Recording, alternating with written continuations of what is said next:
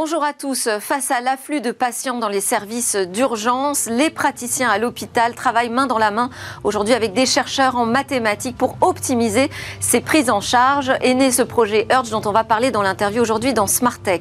Et puis autre difficulté abordée aujourd'hui à la une de cette émission, eh c'est celle des directions informatiques qui doivent apprendre à consommer moins d'énergie face au coût de l'électricité. On en parle dans le Tech Talk avec deux experts sur le sujet.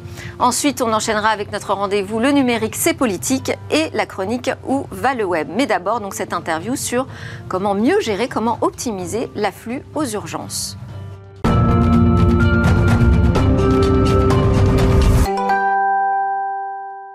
Sur le plateau de Smartech, aujourd'hui, beaucoup de monde. Je vais d'abord présenter Vincent Balouet, fondateur de maîtrisedescrises.com. Bonjour Vincent.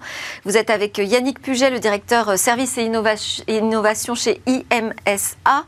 Vous allez tous les deux débattre euh, de cette question de, du coût de l'énergie et de cette exhortation à consommer moins euh, qui est faite auprès des directeurs et directrices des systèmes d'information. Quelles seront les bonnes pratiques à mettre en œuvre On en parle dans le Tech Talk ensemble.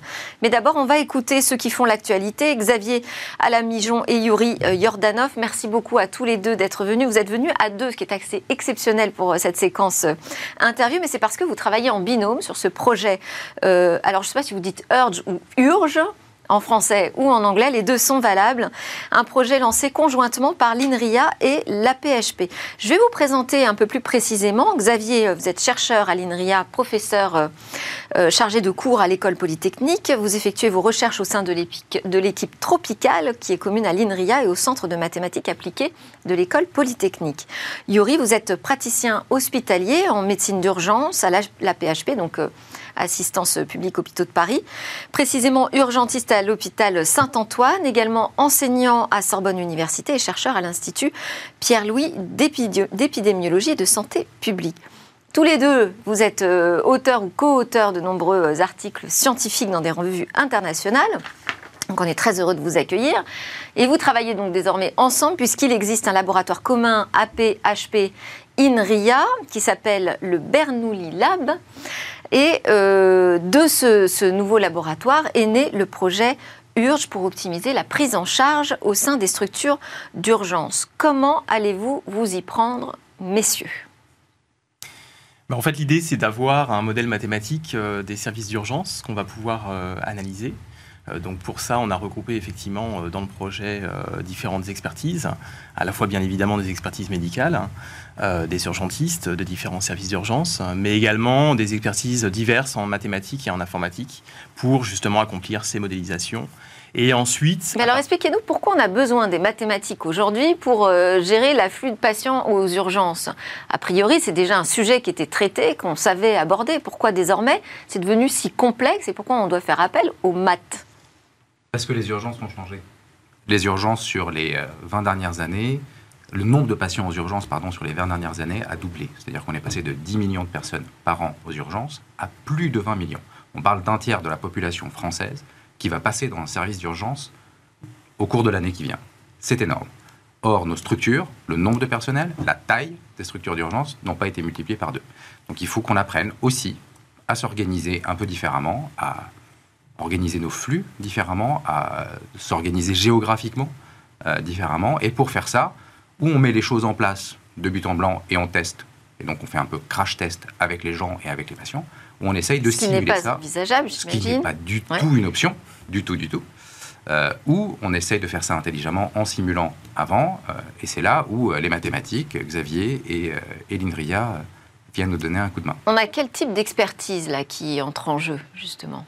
On a des expertises sur de la modélisation mathématique, bien évidemment, également de l'optimisation. Ben, en fait, les services d'urgence sont des systèmes qui sont extrêmement complexes avec de multiples paramètres.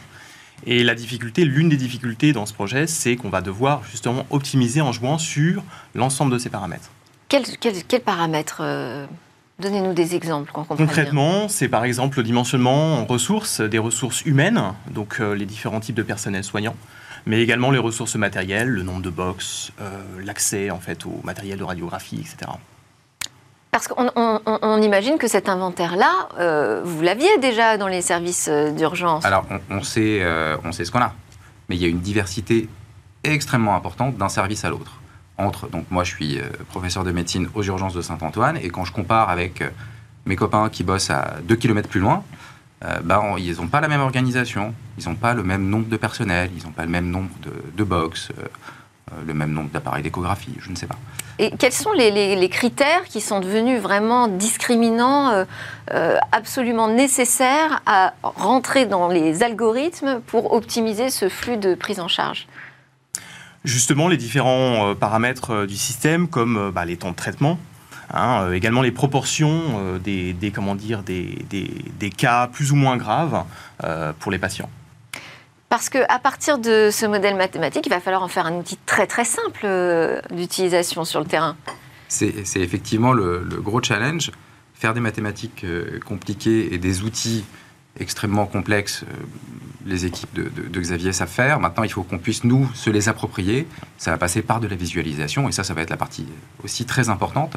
C'est nous, nous, offrir des outils simples d'appréhension qu'on puisse, juste en regardant, euh, ou avec des chiffres et des métriques assez simples, voir euh, l'effet des adaptations. Euh, Simple sur le, et, très rapide. Aujourd'hui, c'est un challenge, enfin, c'est un gros défi technologique, ça? Oui, c'est un défi technologique en termes algorithmiques. En fait, il va falloir inventer des algorithmes qui puissent passer justement à l'échelle de ces systèmes.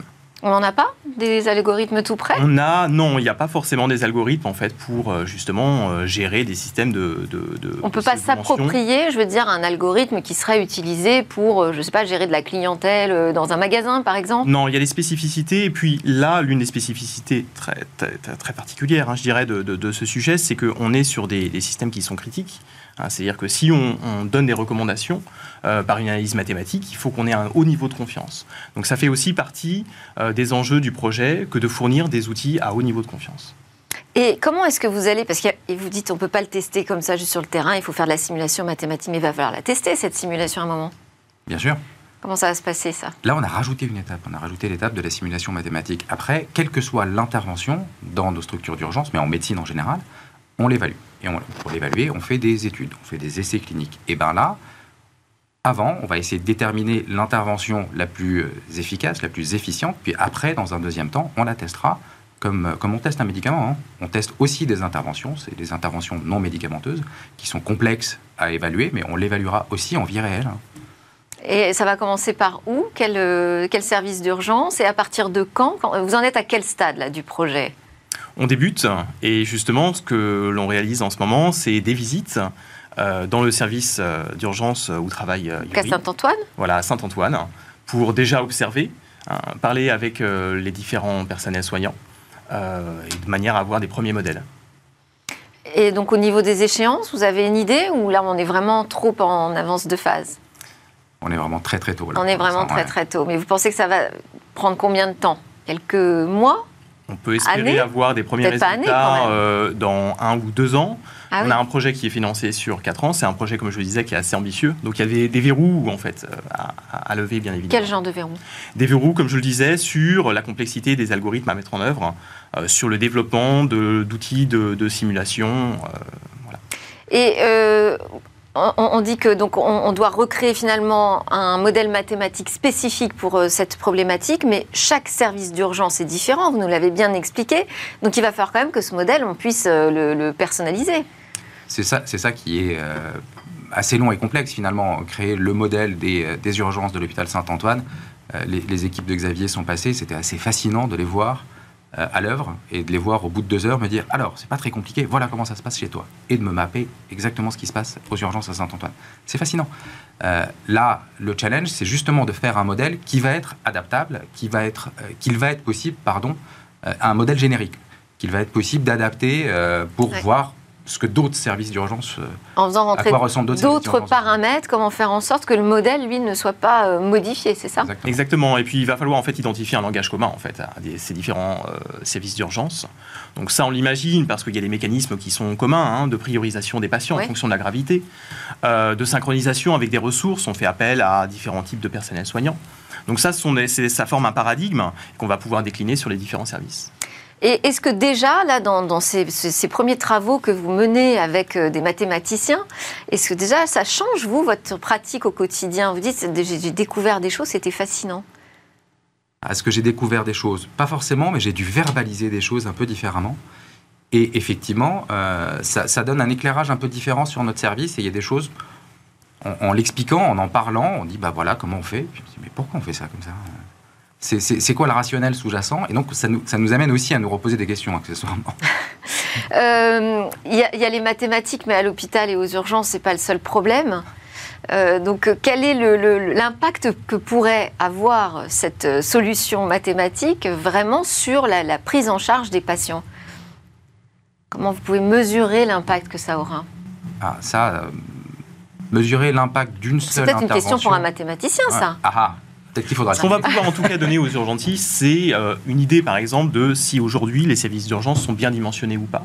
Et on va pouvoir aussi euh, ça, on va vous dire, On le sait déjà, non. Alors, ils ont certainement un ressenti, et ce qui est intéressant, justement, c'est d'objectiver ce ressenti par les mathématiques. Quelles sont les conditions pour que ce projet, dans un an, dans deux ans, qui va arriver sur le terrain entre les mains euh, de ceux qui sont euh, sur place, hein, sur le terrain, quelles sont les conditions pour que ce soit efficace, pour que ça fonctionne? Il y, aura à un moment euh, des freins, j'allais dire RH ou organisationnels, parce que on va voir le résultat des simulations, mais il est probable que certains résultats nous disent que en termes d'organisation horaire dans la journée, par exemple, bah, il faut peut-être mettre plus de docteurs à d'autres moments que ce qu'on fait aujourd'hui, mais parce que les docteurs ont une vie de famille également. Euh, donc il faudra peut-être qu'on ait un peu de latitude là-dessus. Enfin, faut, faut qu'on réfléchisse. Il va y avoir la question RH euh, oui, bah, qui va forcément arriver. Qui n'est pas forcément une question de, de, chiffres et de nombres absolus, hein, mais d'organisation différente. Moi, euh, je commence ma journée à 8 heures. Peut-être qu'il faut que j'arrive à 10 heures parce que les patients arrivent à 10 heures. Peut-être qu'il faut que j'arrive à 7 heures parce que les patients arrivent à 7 heures. Je ne sais pas, et c'est le genre de choses qu'on va regarder ensemble. Merci beaucoup à tous les deux, donc euh, Xavier Alamijon, chercheur à l'INRIA, et Yuri Yordanov, praticien hospitalier en médecine d'urgence à la PHP. C'est l'heure de notre talk. Autre problématique adressée, c'est celle des directions informatiques face au coût de l'énergie. On parle donc de cette crise énergétique euh, sur tous les fronts. Et ben, il y a le front des DSI, des directions des systèmes d'information. Ils sont en première ligne hein, pour réduire euh, la facture énergétique euh, cet hiver. Quelles sont les bonnes pratiques aussi? Les risques. On en parle avec Vincent Balouet, fondateur de maîtrisedescrises.com. Vous intervenez très régulièrement auprès des, pouvoirs publics, également à Mine Paritech et Centrale Supelex sur les sujets cyber, climat, gestion de, de crise pour les dirigeants. Vous êtes également membre du CLUSIF de l'AMRAE, donc les assureurs.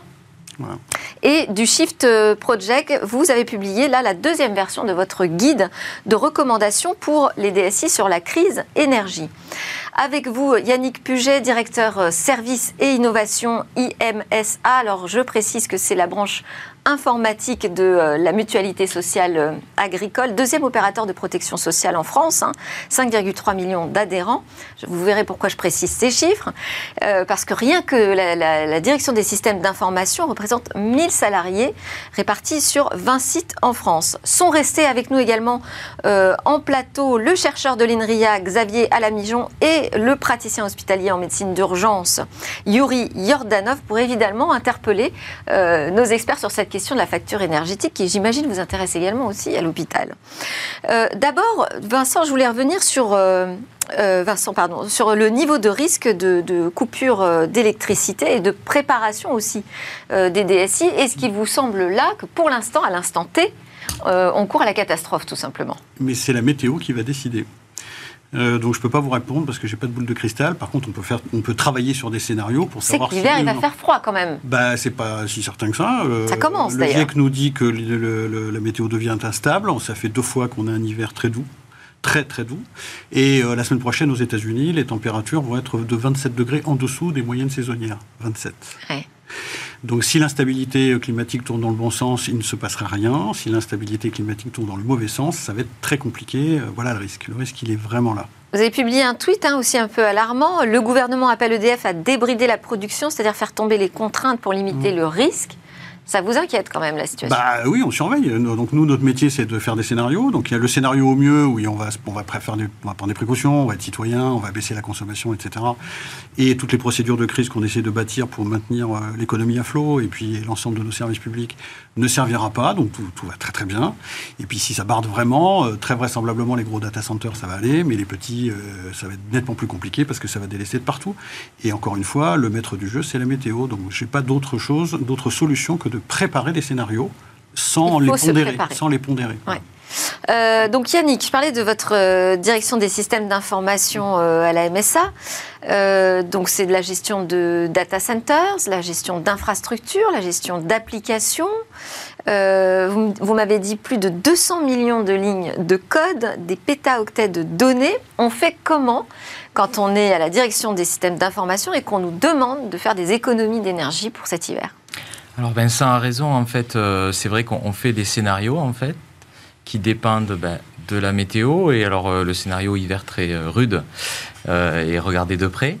on fait aussi des scénarios sur, selon la, durée des coupures, puisqu'en fait on a des mécaniques, de, on a des, onduleurs et on a des, une autonomie sans électricité d'à peu près 5 jours. Donc on a la chance dans des grandes DSI de d'avoir des systèmes à base de, de fuel. Donc il y a aussi ce, sujet de, de, comment dire, de, de l'approvisionnement en, fuel. Et, et, cela donne lieu pour les, pour les DSI à un signalement en préfecture pour faire partie des gens, on va dire, euh, dans la liste des prioritaires, en tout cas pour euh, être approvisionnés si jamais on en avait besoin. Euh, et, donc, ça, c'est pour faire face au risque de coupure, voir combien de temps on peut rester autonome. Euh, dans, ce contexte. Mais si on demande aujourd'hui à la DSI de tout de suite réduire la consommation d'énergie, est-ce que c'est possible? Oui, c'est possible. On a, euh, on, a des, salles machines qui sont on va dire dédiées à tester les nouvelles applications, les nouvelles fonctionnalités qu'on met en place au sein des, DSI. Donc, euh, on peut catégoriser en fait les machines pour dire ben, on ne laisse que ce qui permet aux Français d'accéder aux services, aux téléservices qu'on appelle aux services en ligne. Euh, on a aussi euh, des, travaux sur euh, des plans, ce qu'on appelle des plans de production, c'est-à-dire comment on éteint, si jamais on devait éteindre, comment aussi on s'y prend pour éteindre proprement et de, façon à pouvoir redémarrer une fois que la, vague est passée, je dirais. donc on s'y prépare et on expérimente aussi, on a des initiatives d'expérimentation, on éteint des... Aujourd'hui c'est déjà le cas, hein, on expérimente l'extinction de serveurs la nuit quand on considère qu'ils ne, ne servent pas ni à nos adhérents. Ça peut faire réaliser combien d'économies, ça? Alors c'est là où c'est là où les mathématiques, je fais le lien avec euh, avec nos, confrères du jour, euh, c'est là où les mathématiques entrent en jeu. Nous on modélise, on estime euh, sur l'extension des serveurs, on ne sait on ne sait pas bien. C'est pour ça qu'on parle d'expérimentation. On, on, va évaluer pour savoir combien ça nous fait gagner. Par contre, on travaille également euh, sur la température dans les data centers, euh, qui historiquement, euh, enfin historiquement a été relativement, je dirais. C'est-à-dire sur le niveau de refroidissement. Ouais, c'est ça. Il y avait une exigence assez forte et là, on va assouplir un peu les choses. On va assouplir parce que les, technologies des machines qu'on a en data center sont, ont évolué aussi avec le temps et on pense qu'en augmentant de 2, degrés, on, va gagner 10%. Et qu'on ne prendrait pas un risque euh, important Sans, prendre de risque. Sur le fonctionnement. Euh, parce qu'en fait, il y a deux choses, euh, Vincent. Il y a faire face tout de suite là à la crise, mais la crise, j'allais dire plutôt économique finalement, c'est le coût de l'énergie. Et puis il y a sur le long terme comment on organise finalement une consommation plus, plus sobre. vous connaissez déjà des exemples d'entreprises qui ont pris le bon chemin. Vous avez cité L'Oréal. Comment est-ce qu'ils s'y prennent bah, écoutez, toutes les grandes entreprises ont des gros data centers. Les gros data centers ont la chance d'avoir euh, les moyens de mettre des gens dessus qui sont formés, euh, dont c'est vraiment le métier, euh, et des moyens pour avoir en clair des groupes électrogènes et de la sécurité. C'est vrai en cyber d'ailleurs au passage. Hein. Donc tous ces gens-là, ils travaillent sérieusement, ils se sont signalés en préfecture, comme ça a été dit à l'instant, et on peut raisonnablement espérer que même si l'hiver est un peu tendu, j'ai pas dit Groenland, mais un peu froid quand même, on ne devrait pas avoir trop trop de casse dans les gros data centers parce qu'il y a de l'autonomie énergétique qui va au-delà des périodes de coupure de deux heures qu'on nous promet. Dès qu'on dégringole dans la taille des data centers, ça devient nettement plus compliqué. Ils ne sont pas groupés, c'est-à-dire qu'il n'y a pas de, générateur diesel. Un onduleur, c'est de l'ordre de 10-15 minutes d'autonomie euh, à peu près. C'est très inférieur à la, coupure qu'on nous promet, enfin qu'on nous garantit pas plus que de deux heures. 10 minutes, c'est plus petit que deux heures, quoi. C'est pas plus compliqué, pardon pour la, pauvreté du raisonnement mathématique. Enfin, on fait des soustractions et pour l'instant on y arrive. Et, euh, donc, euh, donc en clair, ça veut dire qu'il faut couper propre.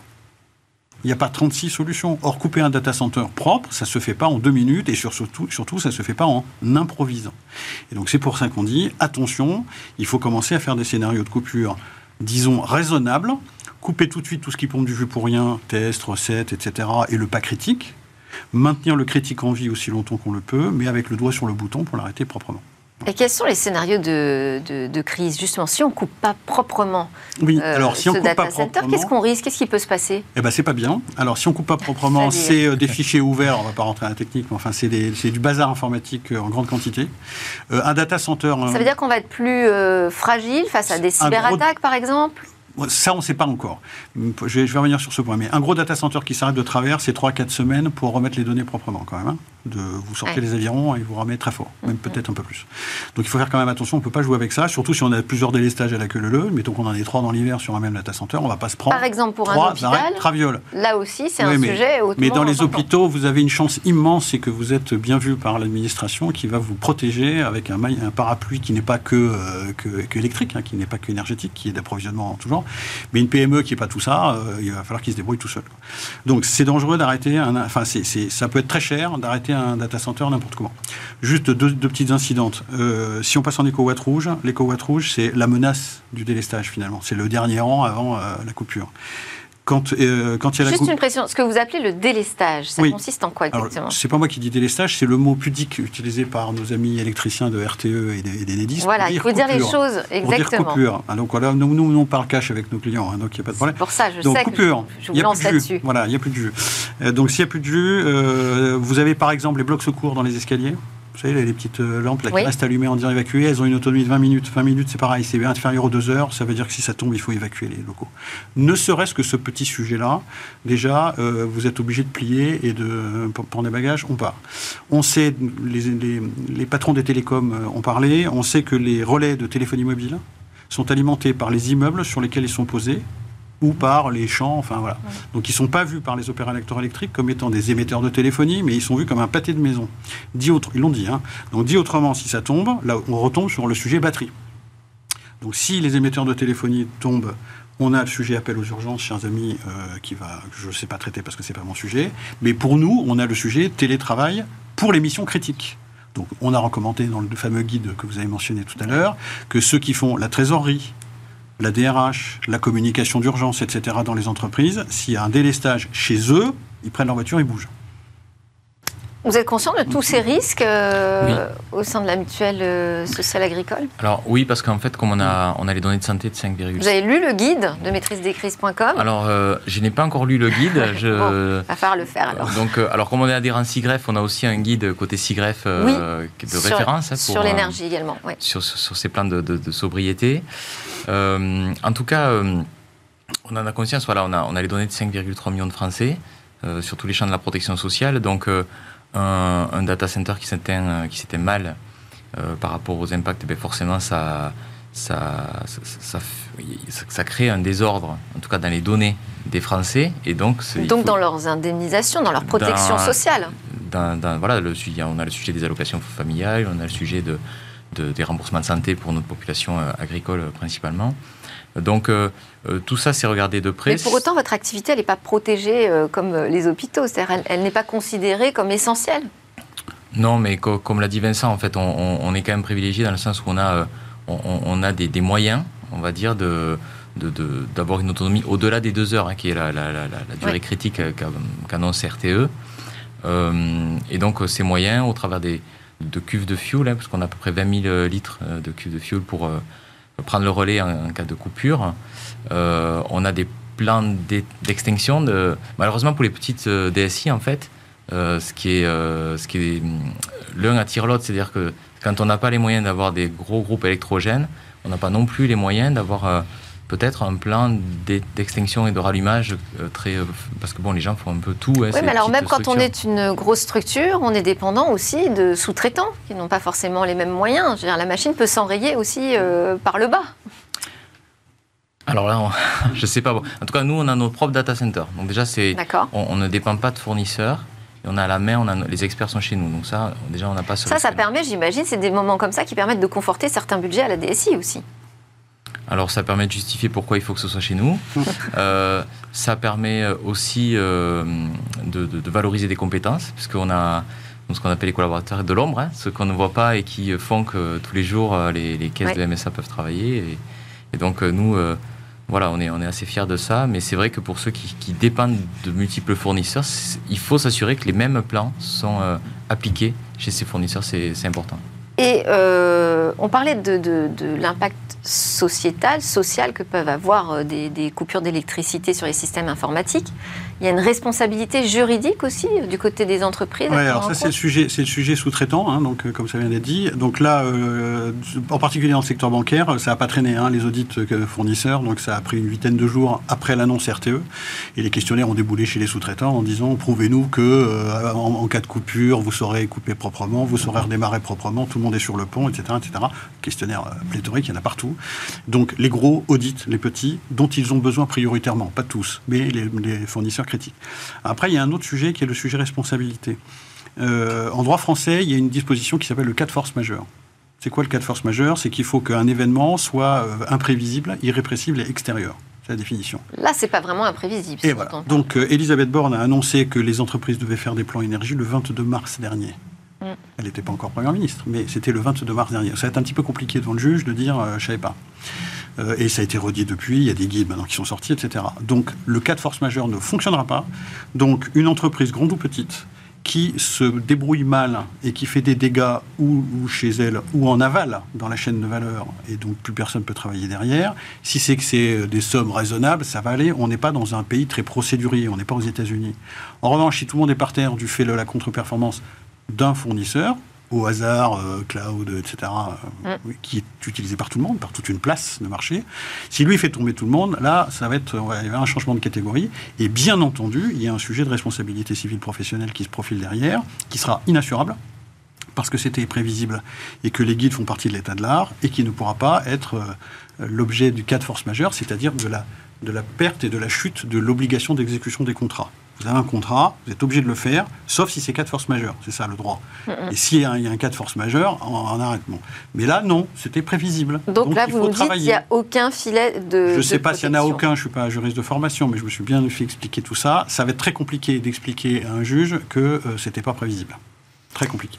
Et alors, plus largement, euh, ces, ces bonnes pratiques que vous recommandez dans les guides, que vous expérimentez euh, euh, au quotidien, sont des choses qui peuvent s'installer pour gagner un peu sur ce sujet de la sobriété numérique?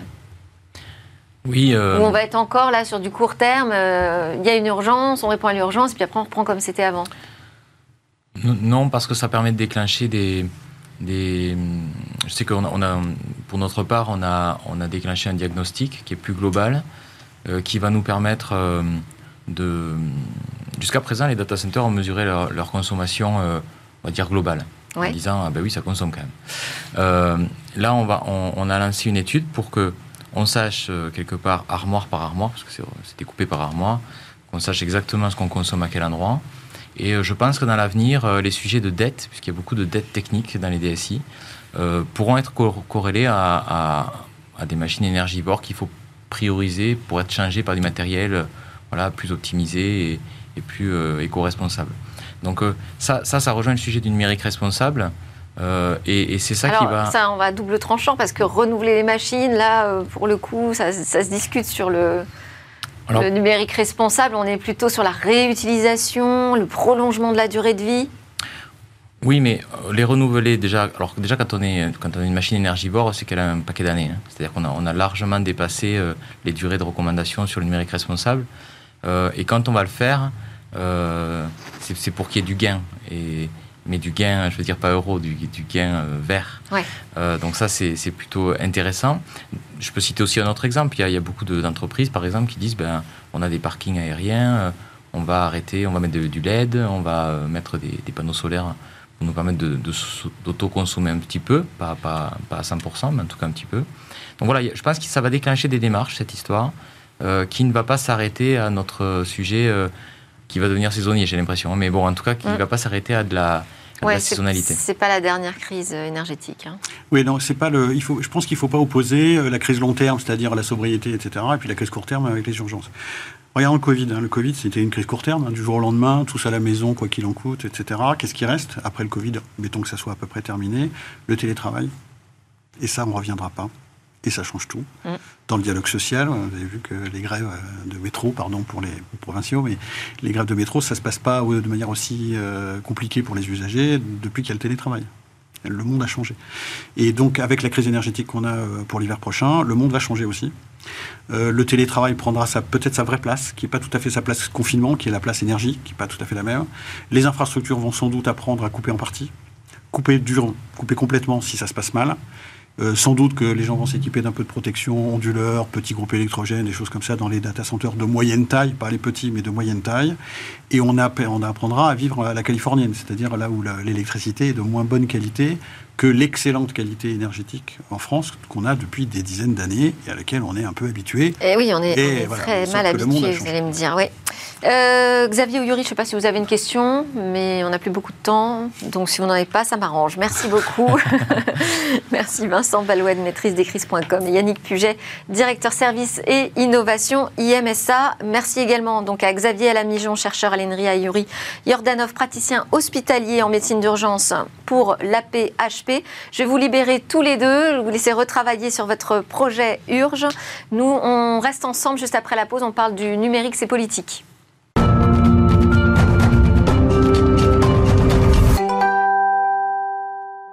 Bienvenue dans Smartex, c'est la deuxième partie de l'émission euh, qui démarre. Sont restés avec moi pour cette deuxième partie. On va parler du numérique politique. Vincent Balouet, fondateur de maîtrise des crises.com et Yannick Puget, directeur service et innovation IMSA.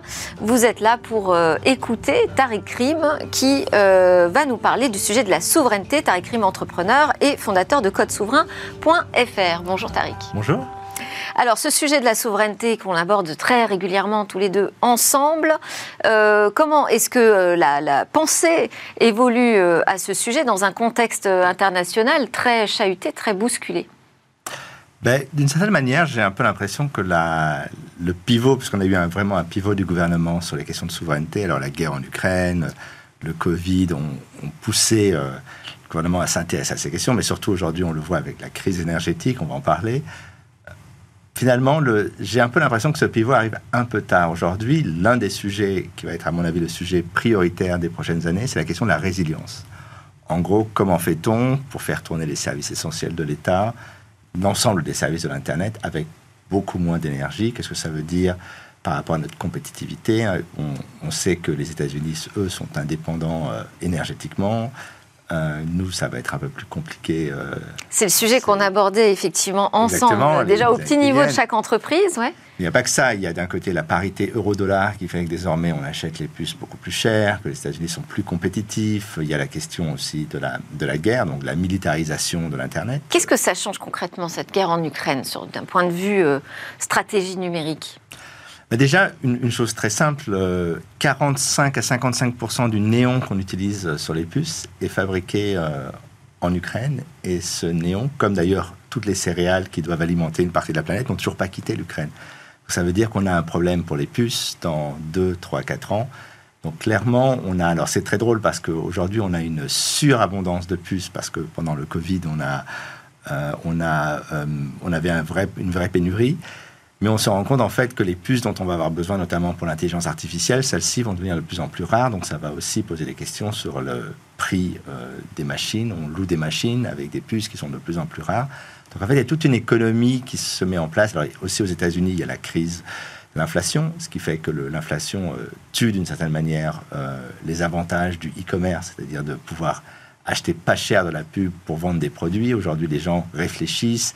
Euh, pareil avec les entreprises qui vont se poser des questions. Est-ce que j'utilise vraiment tous les services de SaaS ou est-ce que je choisis? Donc on a une conjonction d'événements euh, qui sont compliqués. Et évidemment, là, on parlait de la guerre, ce qui est certain, c'est que l'Internet désormais commercial hein, est militarisé. Ça veut dire que désormais, euh, les cyberattaques, mais également les attaques sur les téléphones, les attaques sur les réseaux, les attaques sur les câbles sous-marins, on en avait parlé il y a quelques années, et à l'époque, tout le monde regardait ça de manière un peu amusée. Aujourd'hui, sans y croire vraiment. Voilà, et maintenant, aujourd'hui, c'est un sujet de sécurité nationale, pas que pour la France.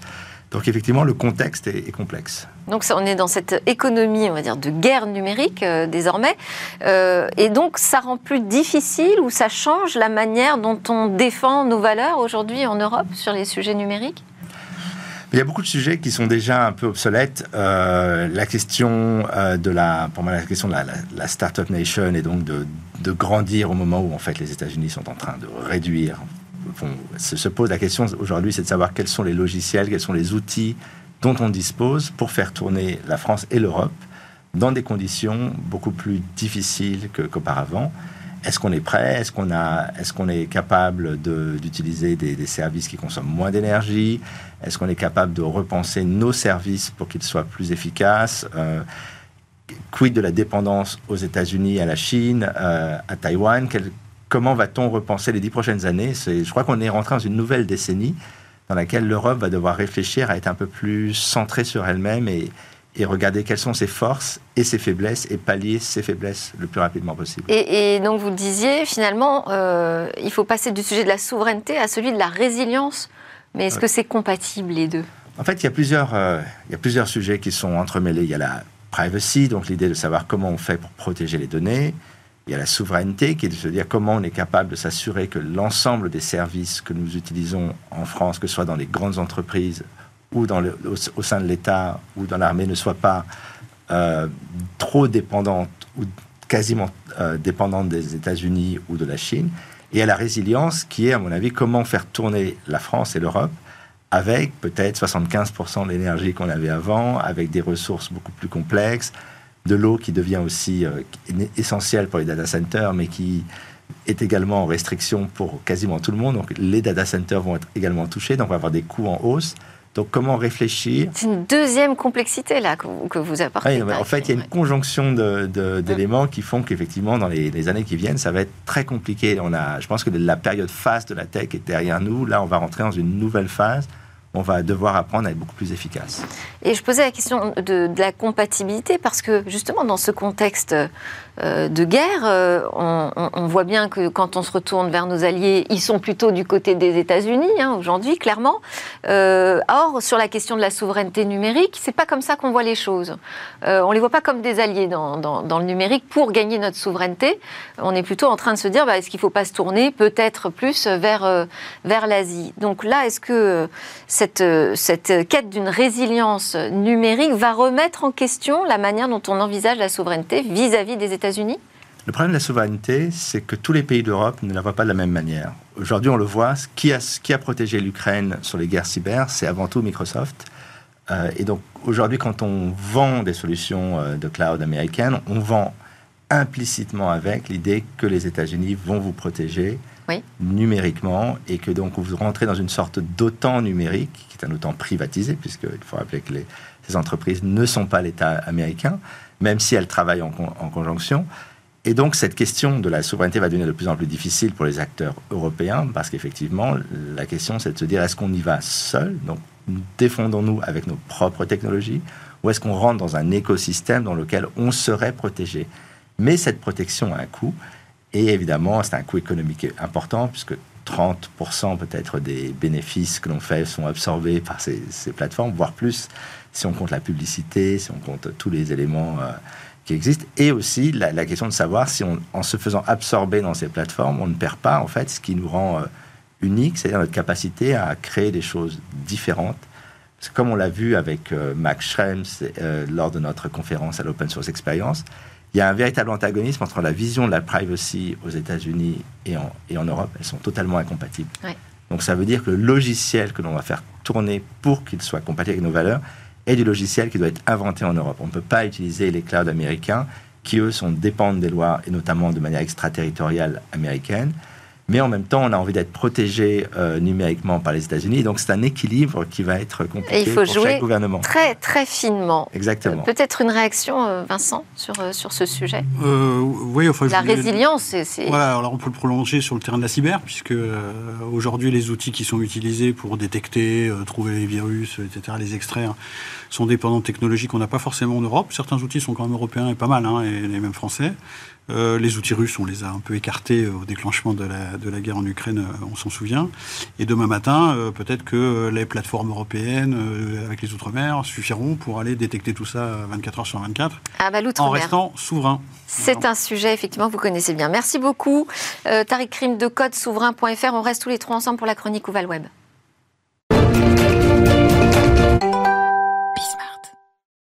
Aujourd'hui, Evan Bensadi va nous raconter comment Meta, Google, Microsoft travaillent sur des solutions de traduction en temps réel pour permettre à des personnes qui ne parlent pas la même langue d'échanger simultanément. Où ça Eh bien, dans les métavers.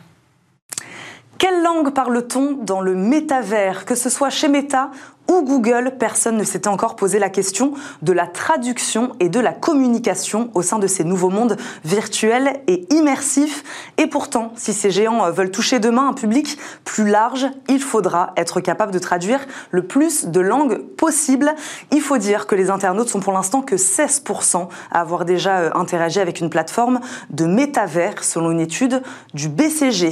Alors, Meta, Google et Microsoft se réveillent et développent aujourd'hui leur propre technologie d'intelligence artificielle. Le but, traduire en temps réel et permettre à des personnes ne parlant pas la même langue d'échanger simultanément.